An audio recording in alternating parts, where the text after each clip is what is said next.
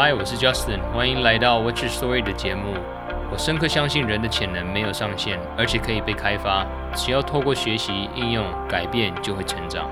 What's Your Story 的核心理念，透过故事启发创业者在未知的环境下成长，并帮助他们对社会带来正面的影响。每个人都有他的故事，你呢？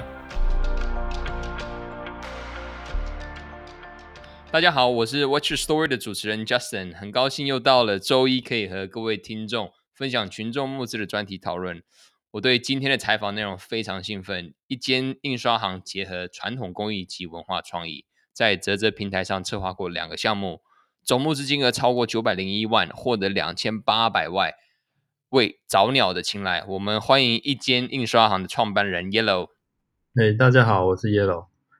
嗯、uh,，Yellow，我们对每一位来宾都会问的第一个问题就是 What's your story？你的故事是什么？你可以和我们听众 share，不管是品牌或者是你个人的故事都可以。诶，我的故事现在先从比较早发生的故事开始讲，就是第一次接触木质平台的那个故事，就是嗯呃活版印刷机开始。那它是等于简单来讲，就是设计了一台可以。随身携带的活版印刷机，然后它可以让你随身随地可以去印一张，等于是有凸版效果的名片这样。那之前你有提到说，嗯，因为你在做这个活版印刷机的时候，其实也是因缘际会的一个原因嘛。你以前好像背景是做室内设计这一块的，然后后来怎么会想要转到说做这种比较特殊的一种产品呢？呃，其实从大学，大学大概可能十几年、十年前了，在大学的时候就开始接那种是空间设计的案子，嗯哼，然后一直做到可能前年都是在只就对建筑跟空间还有一些憧憬啊，所以都还是希望去，嗯、呃，等于去试出一个自己理想的那种空间形式，这样子，嗯。但是发现其实没那么简单，而且呢，就是你去服务一个客户的话，他就是解决那个客户的问题而已，就没办法去等大量的去解决一般人去遇到的问题，包含就是一些老工艺的，或者是环境的，所以才会在两年前就 毅然决然就把公司就停掉。这个业务就停掉，然后就专专心去做产品研发这样子。呃所以在之前你在大学的时候，其实就是在学设计相关的一些科系吗？对，就是建筑设计的科系。嗯，以建筑为基础啦，但是他就探讨很多艺术性的建筑啊，然后实体的建筑啊，对，然后是那时候也是希望盖出。可以解决很多人问题的建筑，嗯，那那是大学的憧憬。对，毕竟建筑并不是一个小东西，它没办法说完成就完成。所以后来做到变呃室室内设计公司的时候，变得也是 case by case 去解决一个一个人的问题，这样对于空间这样子。嗯，对，但是后来发现好像。呃，因为台湾的业主都会去一直修改、修改、修改、修改你的本来的设计，那、啊、所以到最后可能做的也是他要的，不是你的东西。对，嗯，它变成这种成就感就比较少，所以就想说，要不然我就等于是自己去设计产品，然后。让大众去接受的。那 Yellow 蛮厉害，在大学一毕业的时候就自己就开公司做室内设计，就开始在接案子，是因为在学校的期间就已经开始有在业界有在打滚吗？对，就在呃学校还在学校的时候，就是以工作室的名的方式去接案嘛，然后毕了业才正式开公司这样子。嗯、啊，因为就大我要摸来摸去，所以就很早就开始接触。等于是有业主这种工作形态的。嗯嗯嗯。那我们聊的有一点题外话，那你觉得 在做室内设计这一块，其实台湾的嗯市场最大的诟病，除了你说业主会变来变去，或是根据他自己想要，他可能把设计师当做在做施工，或者是你就是帮我画图。对啊。可能设计师他们自己已经 有很很不错的一些 idea，甚至一些愿景，可是却没有办法发挥。那这样子的一个窘境，你觉得要怎么样去调整呢？诶，应该是调整不了，除非是非常非常大的设计公司，他们业主都会听他们的这样子。嗯，像我们这种，所以你觉得是因为文还是文化的差异？文化的差异，这个调整不来的。就是你若是一间年收入上亿的设计公司，业主就会听你的。其实这就是一个尊重专业嘛，就是尊他他可能觉得你还不够咖的话，他就可能就不大尊重你的专业。对，应该是这样讲，没错。意思好，那我们再跳回来说，你说因为你在大学就已经有接触到在室内设计块，甚至说直接学校毕业就开始在和业主这种这种有这种主顾关系做 case by case，然后觉得可能你每次服务的受众的话，可能就是一位一位在服务，然后甚至服务出来的东西也不是你所想象出来的，所以你是。碰开始碰到这种活版印刷，我记得之前我们有聊到说，你好像是透过台台大这个扶植项目，然后认识到一个排版印刷的阿北，是叫日新注字行嘛，对不对？你可以大概解释一下这个故事的背景吗？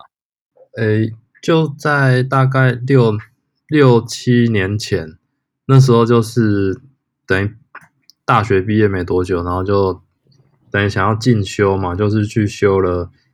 诶，也就等于是考上了台大的研究所。然后那时候就是会有一堂是那种校外的那种实习课，实习课就像你说的那种，哎，扶植课程这样子，就会去真的基地去调查，然后找到方法，然后就嗯，调查调查就慢慢 focus 就越越来 focus 越来越小，缩小在台北的旧城区。就刚好，这间日新出字行就变成最最后的调查项目这样子，因为它算是已经是算台台湾独一无二的产业，它现在是全世界唯一还有在生产繁体中文的注字行。哦，我不知道这件事情。OK，那他你是因为你自己的兴趣找到他嘞，还是说有一些朋友觉得说，哎，你应该去 check it out 去看说，哎，这个。这个阿北在做什么？是他的他他的原原由是什么？因为那个在那个课程的大尺等于大尺度的调查是在调查整个印刷产业，就整个台北旧区的印刷产业，嗯、然后就慢慢调查下去，才会发现很多个有趣的店家。嗯，啊，发现哎，怎么还有一间？它其实是还在。运作当中的很多都是已经关起来了，所以后来就是这整个课程就继续的往那个日新注资行这边集中。了解。然后那个课程结束之后，诶，在那个诶 B 等于是下一个年级会有一种专，等于是自己可以去选自己的议题的时候，我们也是一两个朋友也是继续去研究日新这样子。哦哇，所以那那你们我们在时间快转一下的话，你开始做这个车车的活版印刷，这种随身活版印刷，其实它有一部分的基础是在大学这一块就已经做了很多透彻的研究嘛？呃，在研究所，在研究所等于是这个课程的时候就跟日新，等于是也常常在他们那边鬼混，就是嗯哼哼哼啊，因为这这样子。等于快就变成朋友，所以他也很多事都互相聊，这样他慢慢观察，才发现其实，嗯，欸、其实台湾的这种，哎、欸，不只是台湾啊，其实这种活版印刷的这个产业，其实都有遇到相同的问题。你觉得最大的问题是因为数位化的印刷，然后导致说它没市场上变成没有一个可以盈利的需求，或者是这个商业模式没有办法让它去。支持下去。呃，是的，这最主要原因就是这样，因为他们以前的一天的单，可能是现在的半年甚至一年的单，那个收益量，嗯哼，就是他们以前一天要做的签字，可能是现在一年要做的，嗯，以前的量是非常庞大，因为以前就是报纸啊、书啊，所有东西都要用到签字。那对我们比较不了解活版印刷的观众。那你可以大家介绍一下说，说那为什么以前需要用到签字，可是现在就不需要呢？呃，以前在没有电脑排版、数位印刷之前，都是一个字一个字排出来，然后进活版印刷厂印刷。以前的所有报表、文宣、报纸都是用这个方式去制造出来的。那当电脑数位数位排版跟这个这套兴起之后，它其实活版印刷就快速的没落，因为因为时间跟成本差太多，所以在民国就是七十呃三十二三十年前吧，二十几年前。嗯。就完全的快速被淘汰这样子，嗯，对，就剩几间还在运作。嗯、那你你说所谓的数位排版，什么电脑排版，它是那变成它印刷的东西是用喷墨的类，还是用数嗯，我不知道是用胶胶胶纸那种不是铅块去做，是是有有什么样的改变呢？诶、欸，就像它的改变就是我们可以在电脑里打字嘛，然后就直接去嗯嗯用电脑去印出来这样子啊，这种就是数位。排版跟数位印刷哦，所以它他们印刷机可能就不一样，它不是用 OK OK。然后之前以前的活版印刷，它是它排出来的字是你的文案多大就要有多大的版面，没错，是实体的，都用签字堆叠出来。嗯哼，它堆叠出来呢，这个版就要送到印刷厂。嗯哼，然后它是用大台的呃印刷机去等于是压印的。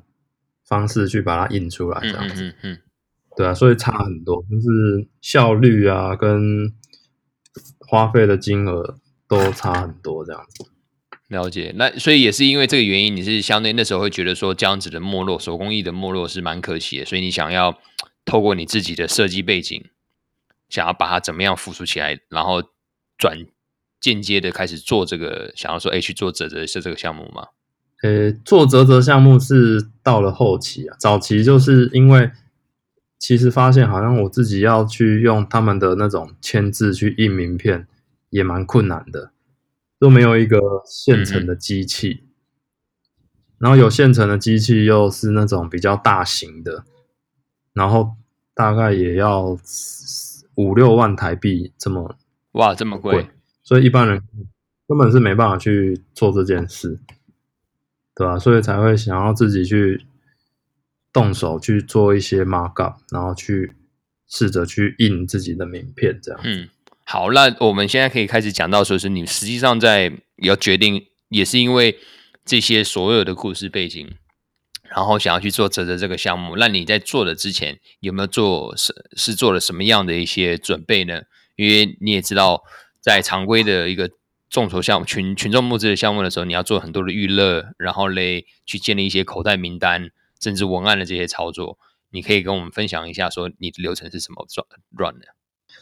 之前其实那时候，因为嗯预算也没有这么足够，所以像我们的那个募资影片也都是找大学生拍的，嗯哼，大学生的导演拍的，然后演员都是他们的朋友这样子。嗯，就等于是信任他的能力，然后给他机会去做。其实募资影片是一个募资案最重要的文案，它是一个在两年前啊，就是你这个影片好的话，就效益会很好。哦哦哦，对对对，所以那时候也大胆的尝试让年轻、更年轻的学生去做这件事情，这样子。啊，后来也证实也，其实也蛮成功的。所以这一些都是你台大一些校友的资源哦？没有，是是是更年轻的，就是那两年前还在读大学的学生这样子。哦，OK OK OK，那他们是什么？因为我我我呃，是不是应该是一些摄影系的啊什么的，资讯设计的，戏剧系吧，类似戏剧系。他、啊、有的也不是本业的，但他们就有兴趣。哦，OK，对，所以。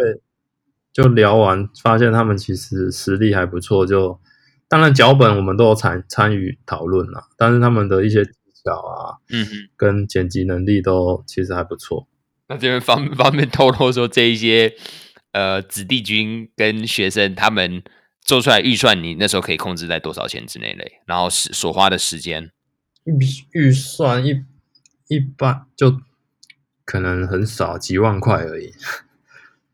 就就可以拍出这么有质感的照影片。对，一般人家影片至少要十几万才拍得出来，那我们就几万块就把它拍出来，很厉害。所以草创的茶项目的时候，没有说不可能，只要找对团队、找对能力的人就可以。哦就是讲对，对讲对议题，就其实讲得清楚的话，嗯、那些影片都不是问题、嗯。那所以你说 OK，在影片这一块，你其实觉得是非常非常重要。那在呃口袋名单，甚至在付费广告或者有机流流量这一块，你没有做任何的计划吗？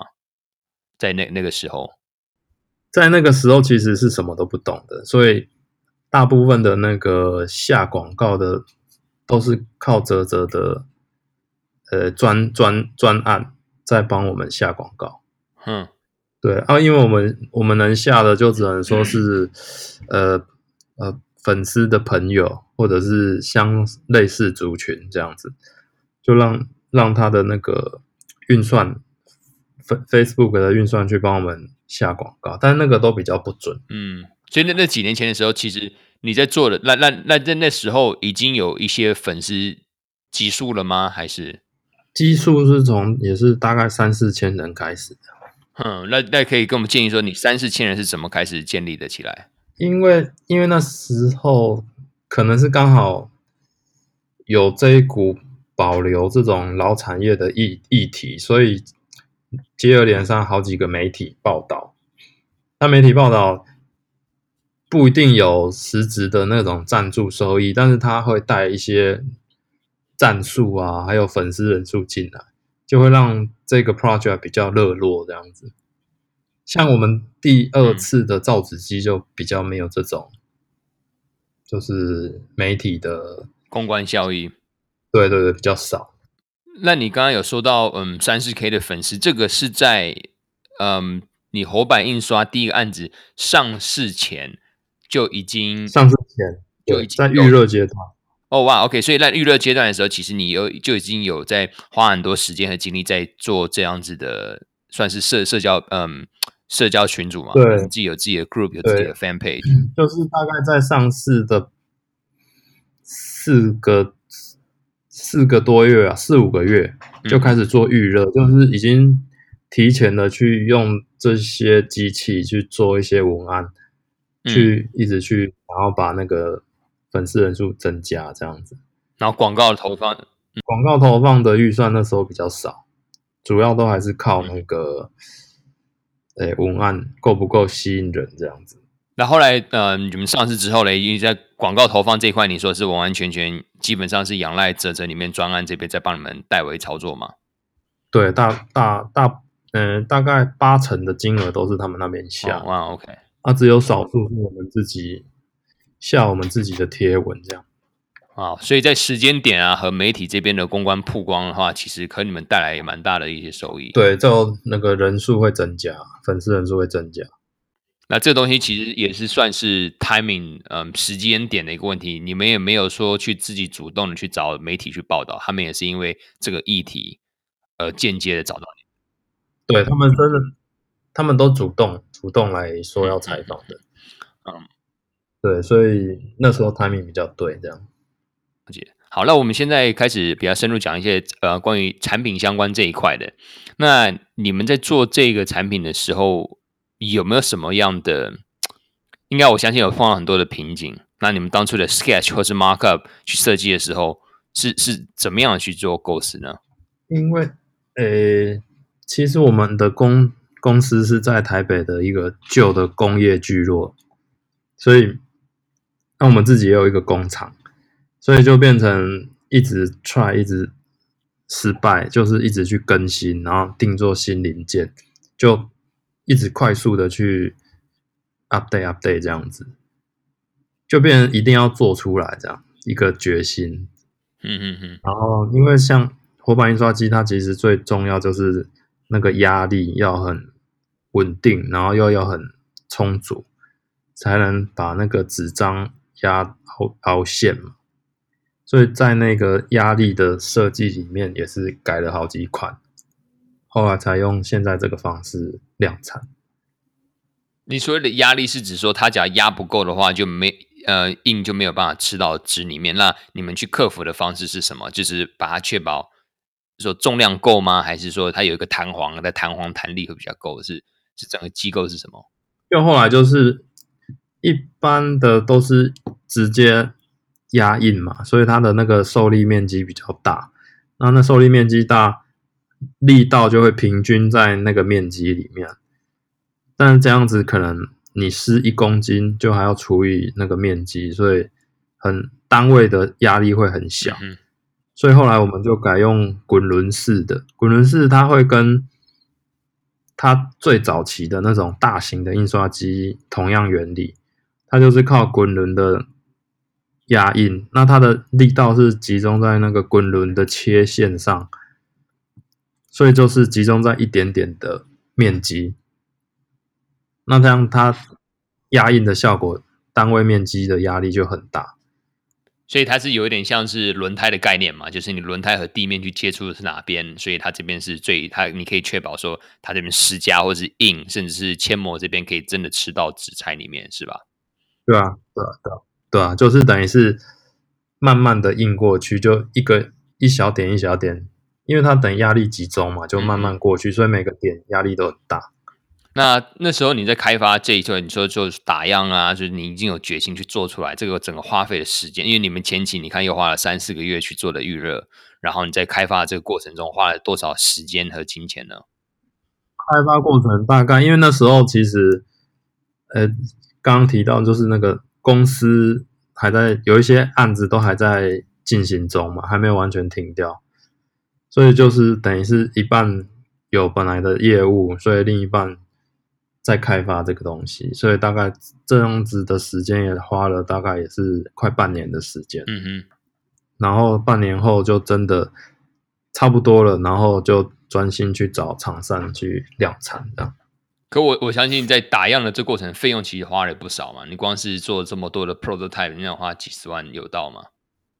有有有，一定有的，因为一一个零件它可能一次小单量。定就要可能几十套、几十套这样子，因为一两套他们打样也比较不精确，所以打样都是一批一批，少量也是二三十个这样子，花花花钱，所以应该都是超过几十万。Wow, 打样的时候，所以那时候就差不多经历了这样子，把东西做出来，然后文案也是就开始慢慢的升，然后反应反应就是你怎么会知道说？消费者或是粉丝，他一定会买这个东西。他 maybe 说他觉得很有兴趣，可是实际上你上市的时候没有人买单，这是蛮大的可能性。那你在这段风险控管的前提下是怎么样去设计？风险控管就是就是现在全世界没有这种机制，然后大家又想要使用那些那些签字去去做一些。自己的卡片啊，或自己的名片，所以就是因为没有这个东西，所以才敢这样继续开发下去。其实这个这回复到，就我在做一些功课的时候，我很喜欢你们在项目开头有一个问题，你说你曾想过自己就能印刷出有质感、温度的名片吗？然后我一一看完这句话，我说：哎，其实第一我没有想过，因为我不知道有这个东西。对啊。然后第二，我说不过因为现在知道了，所以我就很想要。然后看一看价位，说，哎，maybe 你去说去印一个嗯公司的名片的话，也是要花几千块。那我们说，哎，买个这个东西其实还真蛮有意思的。对，而且都等于是自己去任意的排版嘛，随时都可以改那个设计，啊，也不用一次印印一百张，你就一次印个十张，发完再印这样子。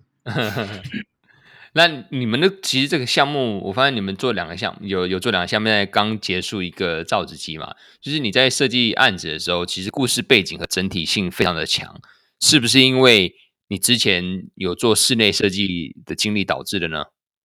其实这现在做完的这两个都是中国四大发明其中的两项，就是，嗯哼，这其实也没有特别想要去朝这个方向，只是。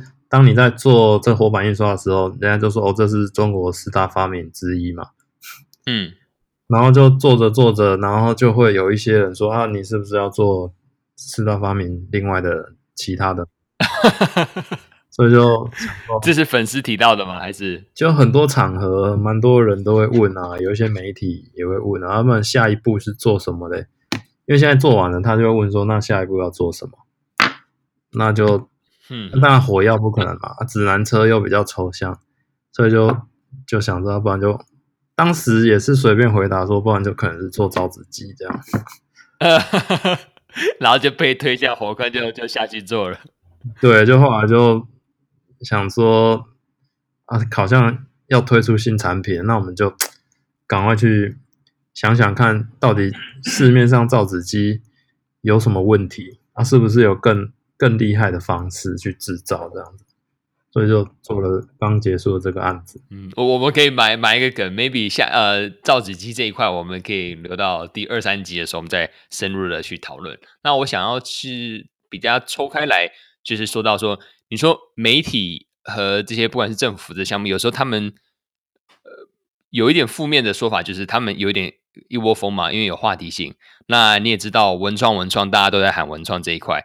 可是我个人觉得，台湾目前对于文创的迷失和错误观念是蛮蛮不好的。那 Yellow 这边，你既然做了其实两个项目，就都是认识蛮蛮有在产业上真的有去帮他们做扶持和一整套的生态系的思考。你这边对文化创意的迷失和错误观念有什么看法呢？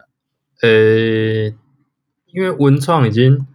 有点被讲到坏掉，都已经文创好像就变成是在卖东西的状态，就是很多很多有很多商品，它就会其实跟文化也没什么关系，它就会说是文创商品这样子。嗯嗯，可能卖个花生，他就说是文创。对，就是它的背后的文化到底是什么文化？是是哪一种文化？是这种商业行为的文化呢？或者是？哪一类的文化？这因为所以大部分的文创都已经它的那个文化都已经可能是代表这种台湾那种商业模式的文化而产生的这些产品。但是我们在做的文创，它其实是文化的创造。就其实台湾还有很多，不仅台湾啊，世界各地都有很多好玩的老文文化或者新的文化。那你如果想要，呃。让它更符合这个时代，或者是它快消失了，你要把把它拯救起来，就是去运用他们这些文化，然后结合自己的能量去再创造成一个新的新的物件，或者是新的话题这样子。那 Yellow 这边，我们假如在谈生意的话，你自己个人觉得文化的定义又是什么呢？假如说我们文创不是文化创意，我们把它定位为是文化创造，那我们先假如说去 define 有点讲比较哲学上或者是学术上的话，文化的定义对你来讲是什么？文化的定义，呃，在呃怎么讲？因为像我们一间印刷行，它其实对文化的定义就是它比较偏向于老工艺。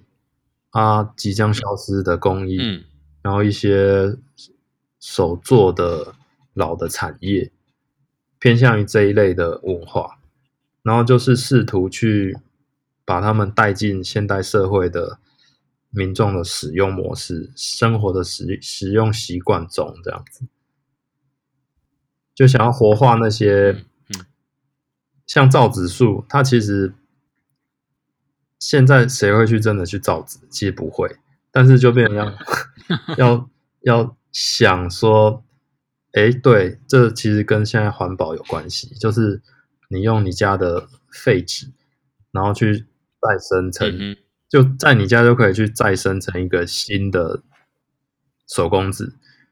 第一就是不会制造垃圾，第二是它消耗了垃圾，第三它创造出更有质感的纸。就变成让，嗯、就让等一下重新重新说一个故事，然后去让大家去认同这样子。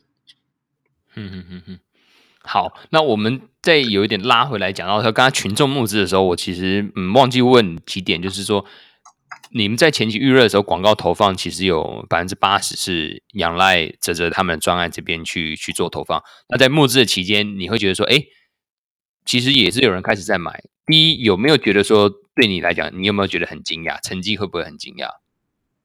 成绩，呃，有，就是，嗯，想说，因为很很多人都会都会等到快结束再买嘛，但是没想到我们这次刚推出，其实第一天就已经达几个小时就达标，然后在一天内就破百万这样子，所以算就破一百万。对对对，所以算是很，这也是长期就是在预热期间耕耘的那种的成果。嗯、我们也是全全台湾这样子到处跑，到处给人家试用这样。哦哇，OK，那你有印象那时候在上市前的时候，你手上的口袋名单有多少吗？除了你说呃粉丝页的三四千粉丝以外，实际上正式你开始在呃发布，你有跟多少人去发邮件说，哎，我们现在我们的那个问卷问卷也大概有六千多份呢。哦哇，OK，对，但是后来发现其实呃问卷真的会买的，就比例没有想象中高啊，对啊。你可以 share 一下，说那时候转换率是多少吗？假如说六千份问卷，你们花了多少的预算，然后多少人实际去支持你们呢？六千份问卷大概花了五五六万。哎，我记得他说一份是几块，算起来好像一份一份好像四五块台币。哦哇，那也算便宜的。对啊。还是三四块，有点后来，对，反正就是算一个很低的预算去换来的问卷。嗯 嗯嗯。其实我我们国外的一些朋友，嗯，做这一块的话，其实只要低于三块美金，他们都愿意付。所以你说四五块的话，那是算是一毛钱，那其实是真的蛮匪夷所思的。特别是台湾这边的 FB，那当然这是去年的时候的案子嘛。那现在市场 maybe 有又在变化一点。对啊，对啊，对啊。那嗯，那那刚刚你说的，那你说 OK，花了这样子的预算。六千六千份的问卷，可能花了六五，你你能记得可能花了五六万的嗯广告投放成本。那那时候转换率，你说这些问卷实际上 back 的有多少人呢？他的 back 应该就是第一波吧，可能就一百多万这样子。哦、oh,，OK，一百多万，那算下来其实也是也蛮多蛮多人买的哦，也应该有一三三百多位咯。对，差不多就三三百多位啊。Oh, OK。那其实转换率其实算还蛮 OK 的啊，对啊，算还，因为其实是没做过啊，所以以为好像哦六千份可能哦有一千人买这样子，就当时其实完全没接触过，所以不知道它的实际转换，当然会有一些失落，但是人家都说其实已经非常高，非常好啊！你看像国外的 Kickstarter 的正常数据，其实五趴的都已经可以开香槟庆祝了，正常电子商务。呃，网络上你在做 e-commerce 的转换率是在一趴甚至更少的情况下，当然你要看一下你这个口袋名单它的热度是温的还是你知道吗？还是非常热的。所以你刚刚算一下，讲三百位去 back 你六千封问卷，我觉得五趴这已经是非常非常厉害。嗯，好，那嗯，那后来你们在就说，哎，奇怪，有这么多人买，你后来结案的时候其实有一千多人嘛？有没有再根据这些？在支持你的赞助人数基础上，再去 run 第二波的广告、第三波的广告，让他去发散。因为你也知道，Facebook 这边是有 Look Like 相似的受众，你有在进进另外去建立一个名单吗？呃，其实那时候其实不知道，因为那时候就是等于第一波就已经一千多份，就是后来第二波就没有想那么多，就想。想着赶快帮他们出货，因为那时候没出过货，没有出过这么大的，我其实很怕，很怕去 delay 那个发货行程，交货时间。对，所以那时候其实没有去操作第二波。哦，哇，OK，所以就是你就顺顺水推舟就给他推下去了，所以 maybe 你这个潜力可以喷到八百万、一千万都可能，也是有可能的。对，有可能，就是当时候其实因为也是才刚接触啊。并都还在学习中，所以并不知道其实还可以再操作第二波、第三波这样子。嗯，那嗯，假如说住在北部的一些粉丝或者听众有兴趣的话，可以去去你们在大同区的一个，你们是有个咖啡厅嘛，对不对？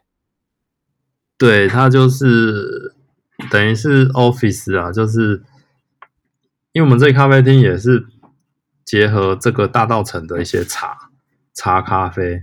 哦、oh，OK OK，对，就是也不是单独的在卖咖啡，它就是结合茶的那种咖啡，啊，就变成大家来这边了解一些商品的时候，也可以也有体验课程这样子。那这个 office 是在筹资前就规划，还是说，哎，觉得成绩不错，我们就来在大稻城找个找个 office？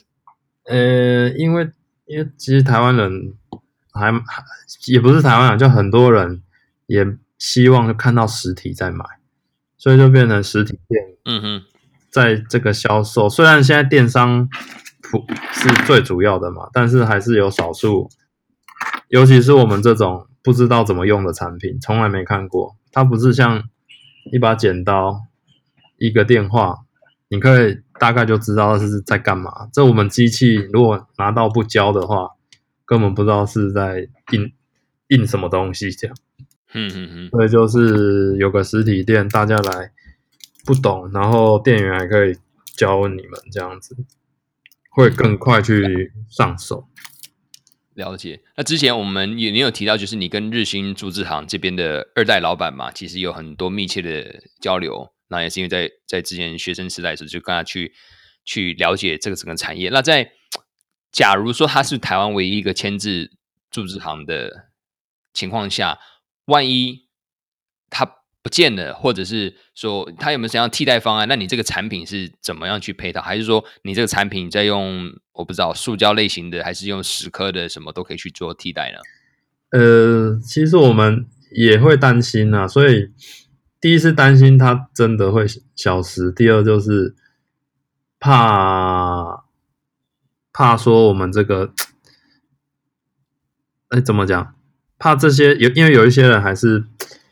怕这个签字有一些健康上的一些可能手摸了会违啊，对健康上的因素，对对对，就像我们在往年龄层在可能国小在推的时候，就有一些妈妈就说：“哎，这个是签呢。”他们就是有点怕怕的。嗯哼嗯哼，所以所以我们就也是一直去研发，所以前上个月才研发出来那个用塑胶做的。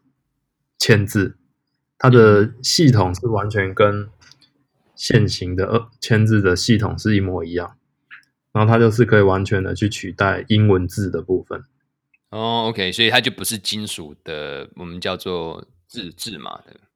对，它是用再生回收的塑胶去创造制造的。哇，OK，好棒，那还是甚至还是环保的。对，因为它因为这样子。第一，它不会很不容易坏，因为签字它其实如果不小心那个撞到了，它那个字撞到就会坏掉。嗯哼，它那个铅其实很软，所以很软。对，就初学者如果在操作的时候，他其实哎不小心那个压力轴去撞到，那他那一颗字就没办法使用。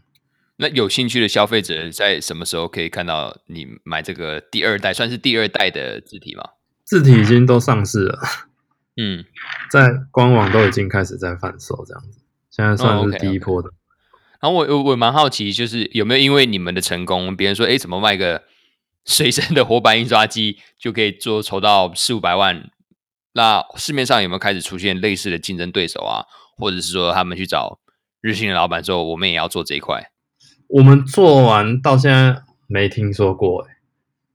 因为 太难太难开发了吗？还是第一是它的技术门槛其实是有的，第二是我们这个是有专利，所以它如果是不是用我们这种方式去制造压力的话，它就要再想另一个方式，所以到目前还没有类似的产品。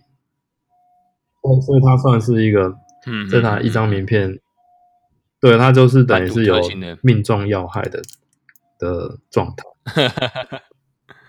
那我在排版设计其实也是蛮好奇，是你们是怎么样构思的呢？像特别像我这种排版一窍不通，那你们在 UX 使用者体验的规划还有流程又是什么？呃，刚开始因为排版它其实很复杂，而且如果你要让你是从无到有去马上去上手是非常困难，因为它是反的，这些签字排版都是反向的。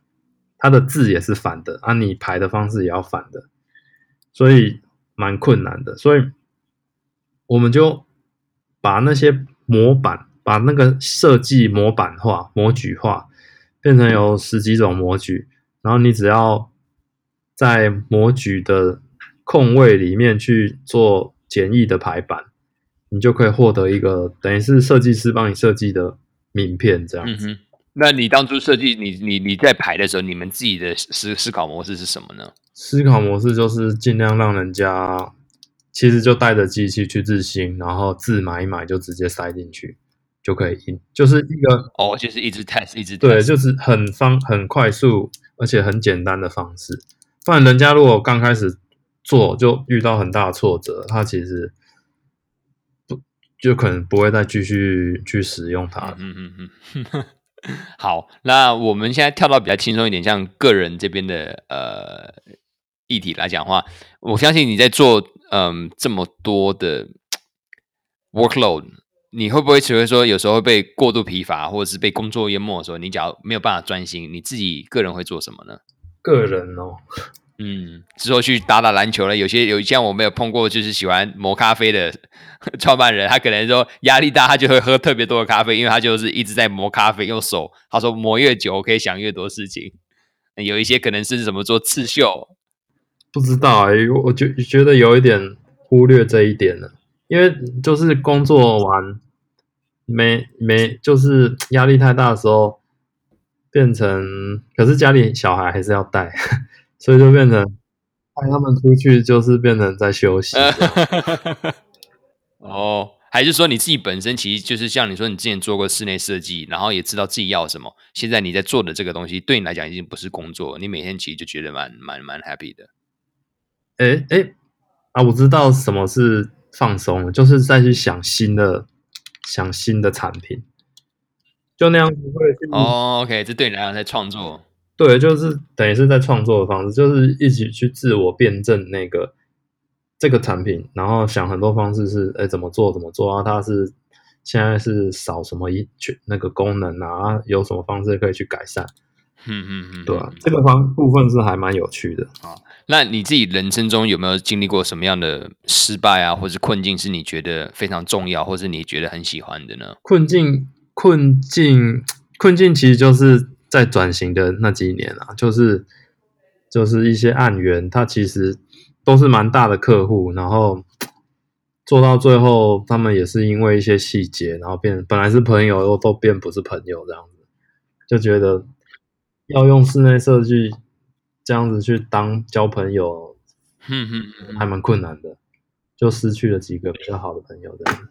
你觉得原因原因是什么？所以所以你说你觉得这个这个这个瓶颈是因为你在转型呢？因为你决定从室内设计转做这个一间印刷行这样子的困境吗？还是说室内设计本身产业的一些你说跟朋友跟业主之间的关系？呃，也许是也许是我自己的因素啦，也许是我本来就不适合，因为因为那种就变成要一直去收修啊什么，然后。业主 call 了，你就要过去啊，啊！但是因为家里有小孩之后，就没办法去做这些事情，这样子，那就久了就变成跟业主关系就嗯嗯没有像以前那么好，对啊，他就分身乏术啊，他就后来就是也是这样子失去了几个朋友这样子。那你现在去嗯回想或是去看这件事情，你会不会觉得也其实还好？因为你现在在做这个一间印刷行，我觉得也是蛮相对成功啊。对啊，就有舍才有得啊，就是想说这样子反而不用去面对业主，这比较符合我的创作模式，就不用一直去跟人家开会说这你这里哪里还有问题有问题，反而是一直去对这个呃广大的受众去测试，嗯嗯嗯，就变成你发个文，然后诶大家觉得诶哪边吸引他，然后他们。也很现实，他们觉得有问题，他们就直接噼里啪啦就一直 留言这样子。对啊，啊，像这种虚拟的，你最多不要看嘛，不然就把它隐藏掉。就有些太过分的，就也许你就不要理他就好。这样子。那你现在回头去看的话，有没有说什么事情你会想要去改变，或是有一句有什么话想要跟十八岁的听众或是自己自己说呢？诶。其实现在现在这个世代其实很容易去创造东西，像刚刚讲文化创造，为什么不是文化创意？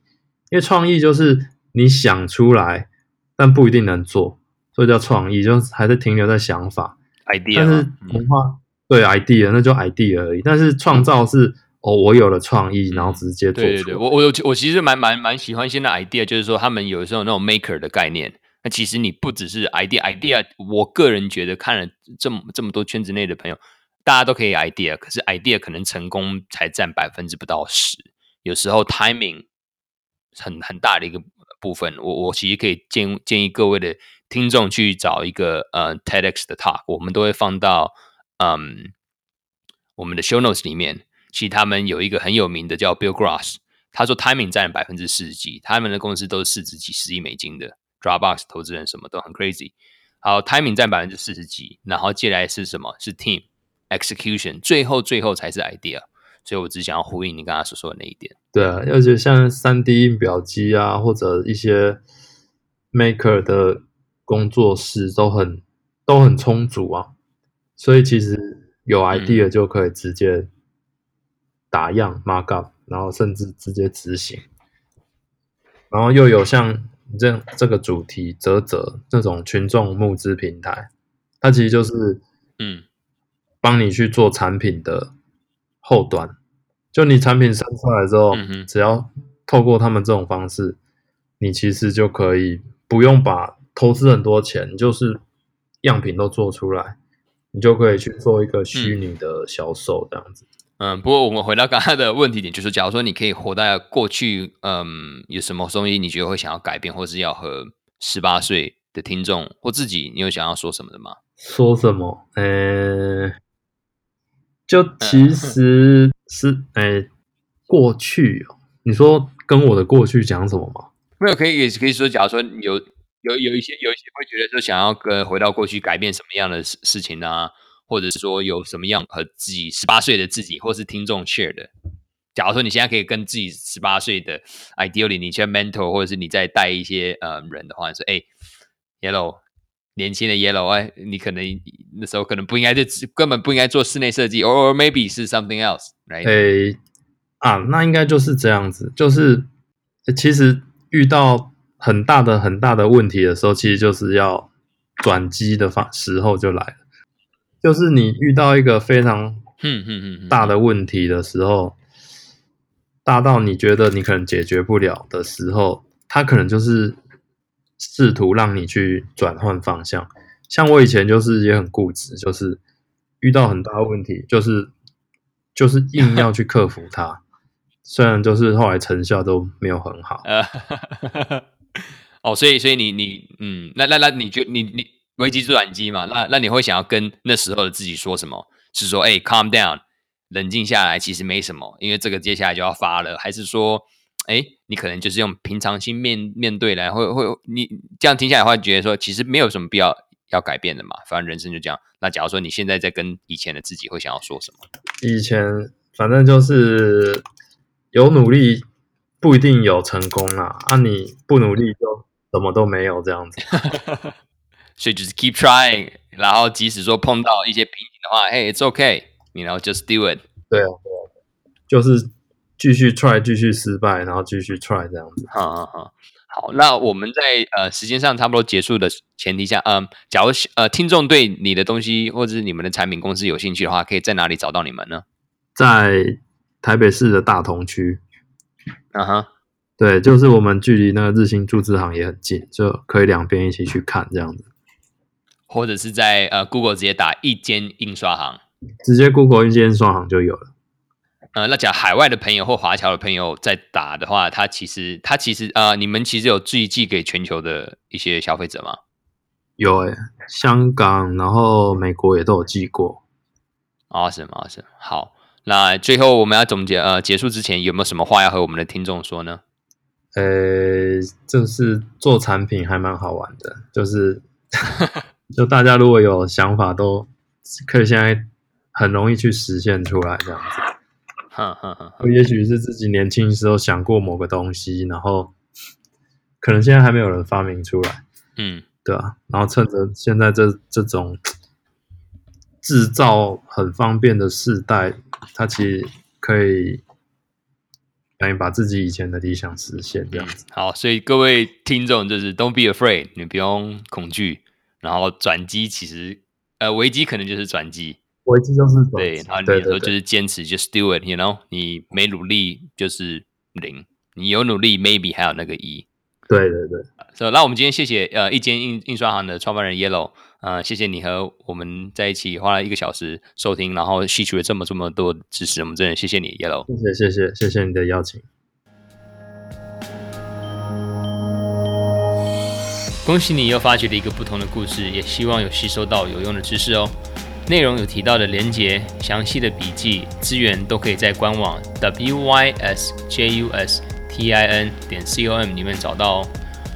如果您觉得这样子的内容有价值，也麻烦可以动动手指在收听收看的平台给我们评价，并且分享，让更多人了解我们想要散播的理念。那么下期再会，Peace。